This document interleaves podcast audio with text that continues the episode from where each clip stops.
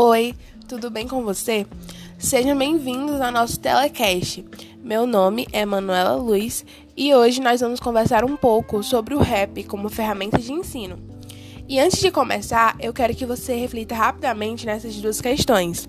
A primeira é: a música pode ser usada como fonte de estudo?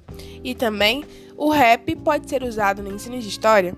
Ao longo da nossa discussão, nós vamos esclarecer isso e muito mais.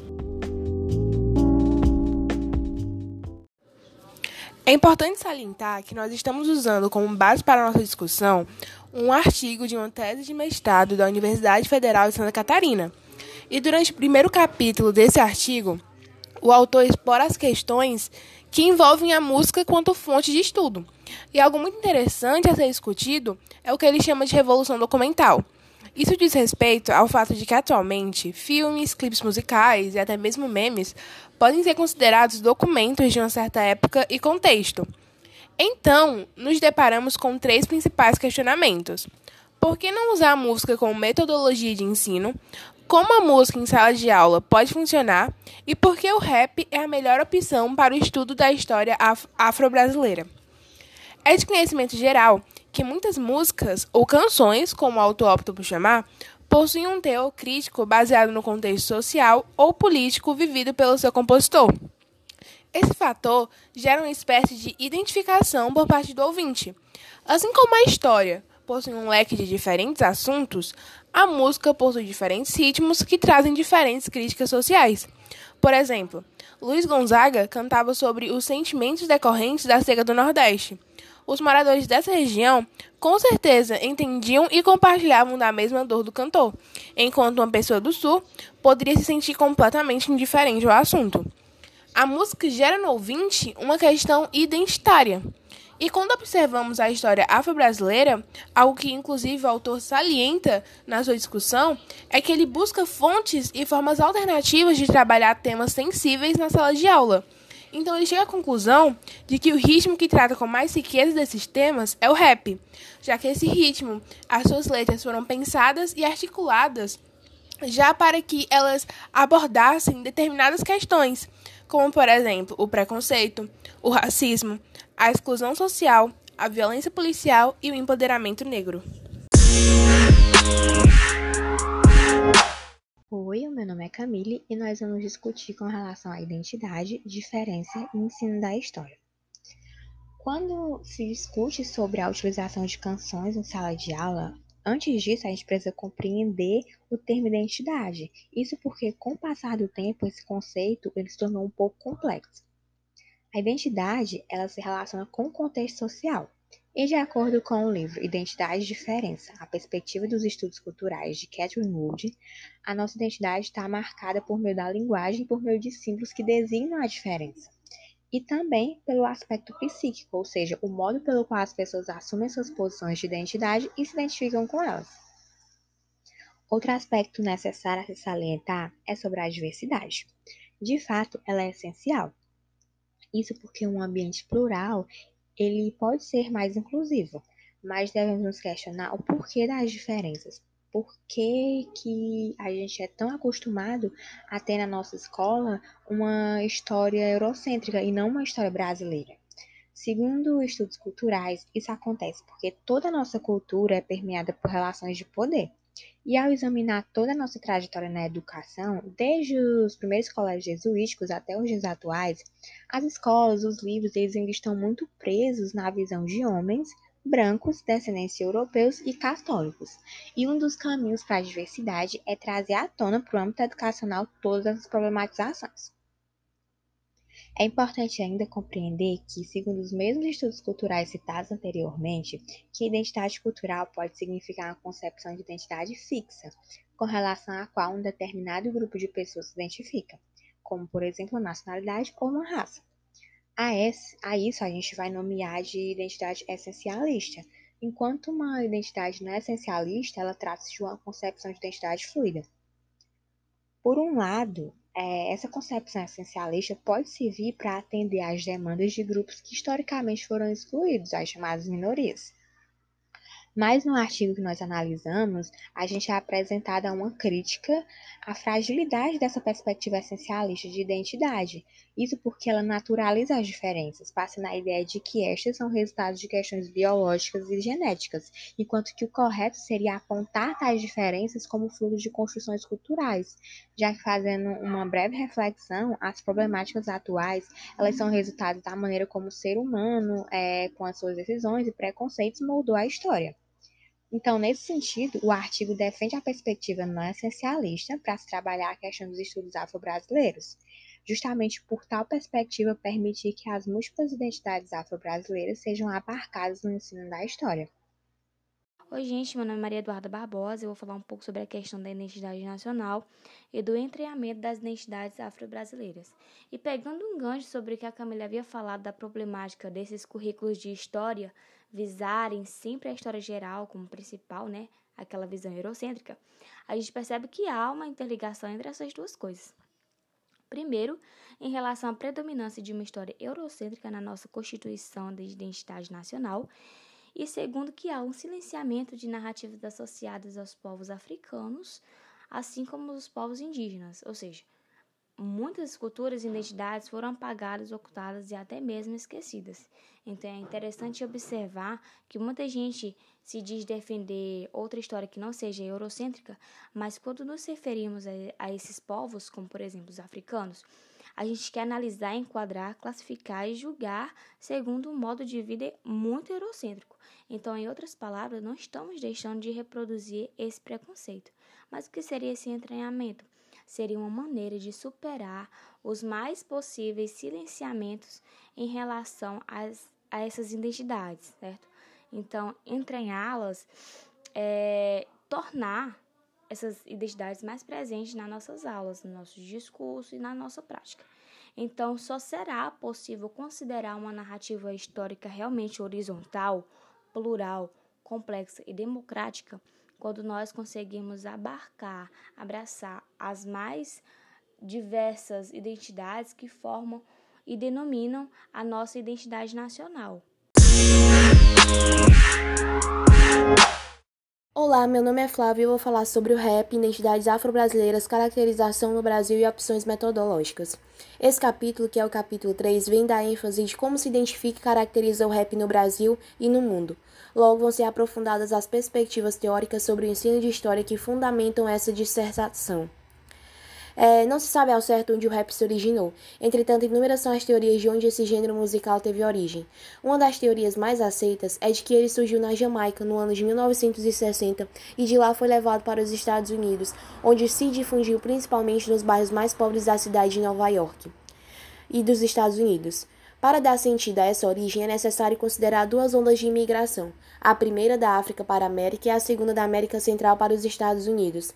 Nesse sentido, a primeira onda foi a vinda de centenas de milhares de africanos das mais diferentes origens para alimentar o maquinário insaciável dos regimes escravocatas nas Américas. Com essa imigração, ocorreu o contato da cultura e tradição desses povos de origem africana com as tradições musicais e europeias levadas pelos colonizadores europeus aos Estados Unidos. E nesse contato foi se desenvolvendo o rap, assim como o soul, o funk, o jazz, o blues, entre outros.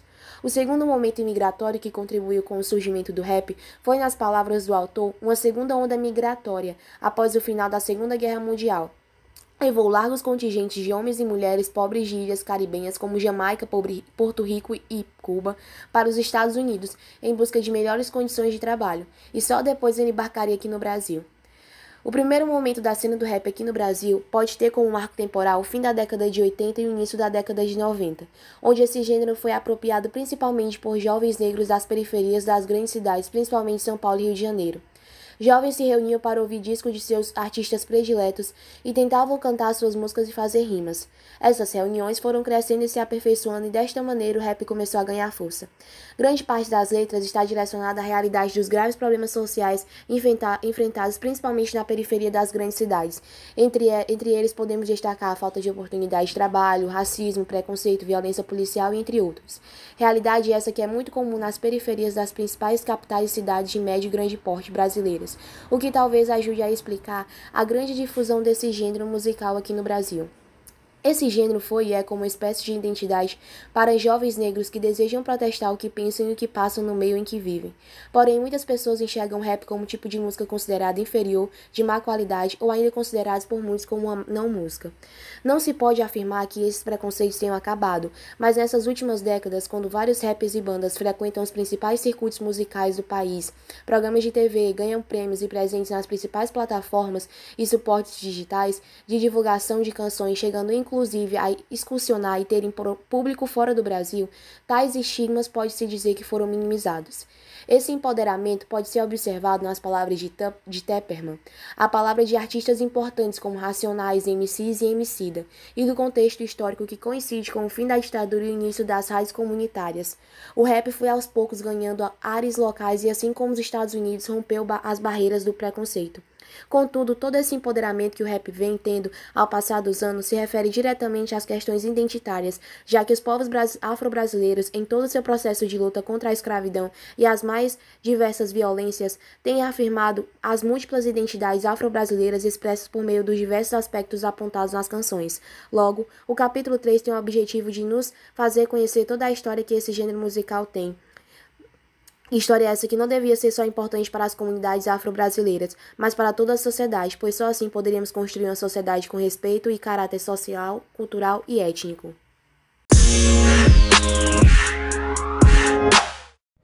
Oi, meu nome é Beatriz e agora nós vamos discutir sobre o rap como possibilidade. Nesse ponto, o autor escolheu dois álbuns para serem analisados.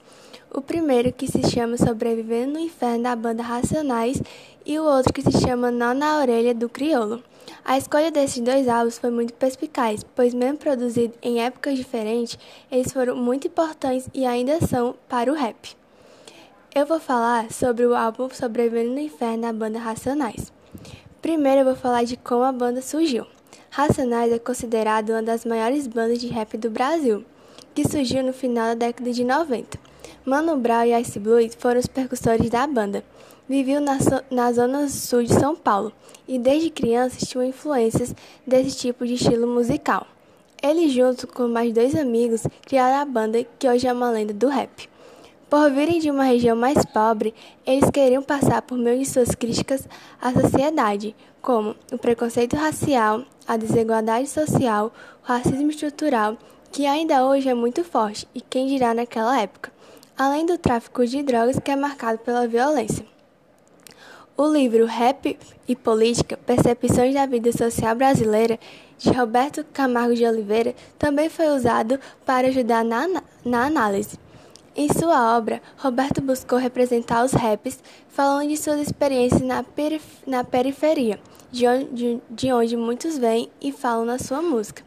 Ele cita que o rap, por muitas vezes, foi considerado como apologia à violência. Mas essa não é a verdadeira essência do rap, que é justamente o contrário, buscar por meio da música uma forma de reivindicar todas as mazelas da sociedade. O disco Sobrevivendo no Inferno da banda é composto por 11 canções e uma música apenas instrumental. Durante o artigo, é possível notar com citações que esse disco foi muito importante para mostrar o empoderamento e a resistência do povo afro-brasileiro, mostrando que eles não são apenas a imagem de pobreza e violência que muitos pensam. Durante o disco, é possível ver músicas não só de empoderamento, mas também experiências dos, cotidianos desde a sua identidade como a forma de se vestir e expressar, e que muitas pessoas julgam somente pela aparência, até a dura realidade, como não ter conseguido resistir ao uso de drogas como uma forma de fugir de tantos problemas. Algumas músicas são grandes e sem repetição de estrofes, como se fossem realmente uma bela crítica social. Durante o álbum são expressas músicas que falam de proteção, sobre o querer mudar, mesmo que pareça possível em uma sociedade com a mente tão fechada, ainda mostra a identidade heterogênea, pois somos um país que possui muita, muitas etnias.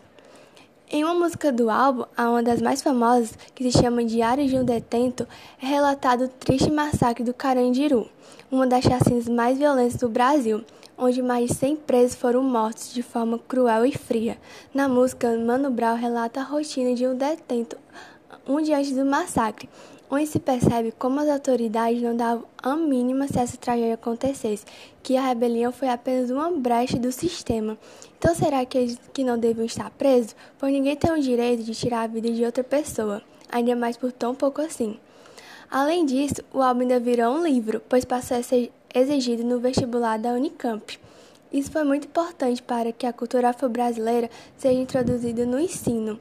As escolas também devem usar esse álbum e outros raps, porque a música ajuda a estimular principalmente os jovens que estão em um processo de formação de identidade. E a música parece ser mais atraente como uma forma de aprender. E nós, os jovens, somos o futuro da nação. Então, eles podem ser a mudança para que aos poucos a sociedade, com o racismo tão enraizado e a desigualdade, é, possa diminuir. Bom dia. Aqui é Eduarda Braga Setúbal falando sobre a consolidação da diversidade do rap brasileiro. O autor teve como foco o artista mundialmente conhecido Criolo, um dos músicos e rappers mais conhecidos no cenário mundial brasileiro, tendo também reconhecimento no exterior, fazendo shows e turnês em vários países. Olhando a trajetória de vida do crioulo, ele já vendeu cocada feita por suas próprias mãos, foi professor de escola da rede pública e trabalhou com crianças em situação de rua, o que o torna um músico ciente de sua condição social, sensível aos problemas do contexto em que vive e dinâmico para encarar seus problemas, segundo o autor. Criolo consegue transmitir toda a sua trajetória de vida dinâmica e nos seus álbuns possui uma linguagem quase que universal, atingindo um público que não estava acostumado ao rap. As narrativas presentes em suas canções são recheadas de experiências, vivências e memórias que retratam o cotidiano de seu bairro, Grajaú, na cidade de São Paulo. Mas Criolo não fica restrito apenas a essas temáticas. Ele extrapola o ambiente do seu cotidiano e incorpora, muitas vezes por meio da ironia, metáforas e críticas, temas polêmicos e subjetivos, que tratam desde relações amorosas, angústias e ansiedades com o presente e o futuro, críticas ao modelo da sociedade que vivemos, até chegar ao cenário político atual do nosso país.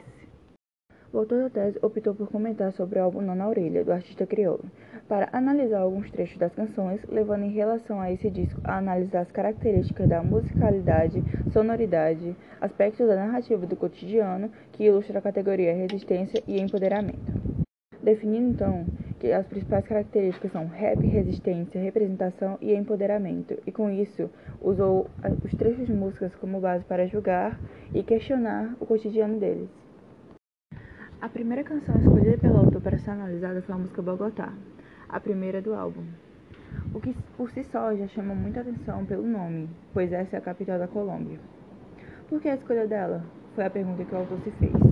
Seria pelo fato do país ter ficado conhecido e ligado à produção de drogas e tráfico? A canção não deixou claro. Uma das principais características do álbum é isso. Diferente dos outros raps, cuja cuja mensagem é clara e direta, muito objetiva, o crioulo em vários momentos desse álbum quer passar suas mensagens e seus recados de forma subjetiva, às vezes por meio de metáforas e ironias. No próprio refrão da canção, isso fica evidente. Vamos embora para Bogotá, Moambar, Moambei. Vamos cruzar a Transamazônica para levar para freguês.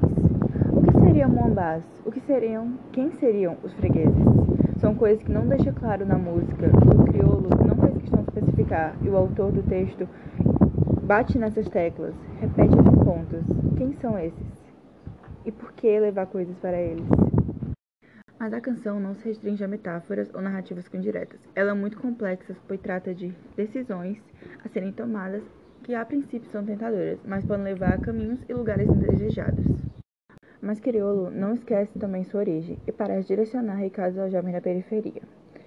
Como no trecho que ele fala: Desde pequeno sabe o que é, no fio da navalha, brincar no precipício, a vida e a morte. Escolha o seu troféu, pois cada um sabe o preço do papel, quem tem e de onde vem. Nesse sentido, Criolo, por meio de indiretas e metáforas de Bogotá, sabe da realidade de vários jovens, não apenas da periferia, mas também de outros bairros menos pobres, que por passarem por diversas tentações e provocações e que precisam ser espertos na hora de fazer suas escolhas.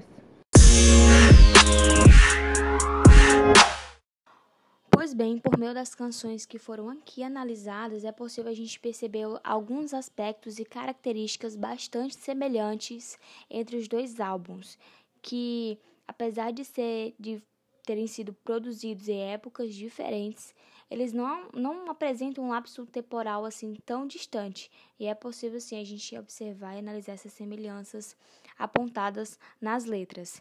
Isso não se deve ao fato apenas às críticas sociais, a experiências do cotidiano, mas também se refere à musicalidade, ao uso de aparatos técnicos na produção musical.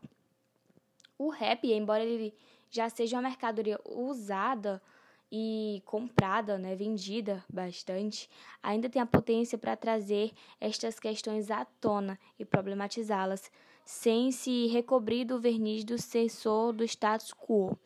Então, nesse contexto, tais jovens, principalmente das periferias das grandes cidades a princípio e no país todo, começam a fazer uso do rap como um porta-voz das suas inquietações, críticas e denúncias, numa busca de reconstrução e construção da sua própria identidade. Iniciativa pouco valorizada pela escola.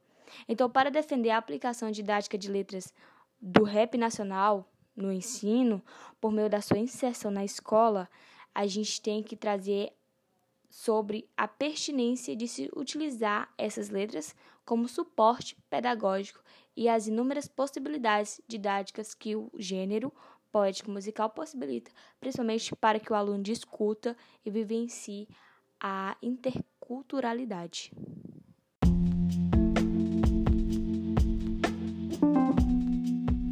isso, gente. Vamos finalizar por aqui. Espero muito que vocês tenham gostado e tenham entendido também o intuito do tema.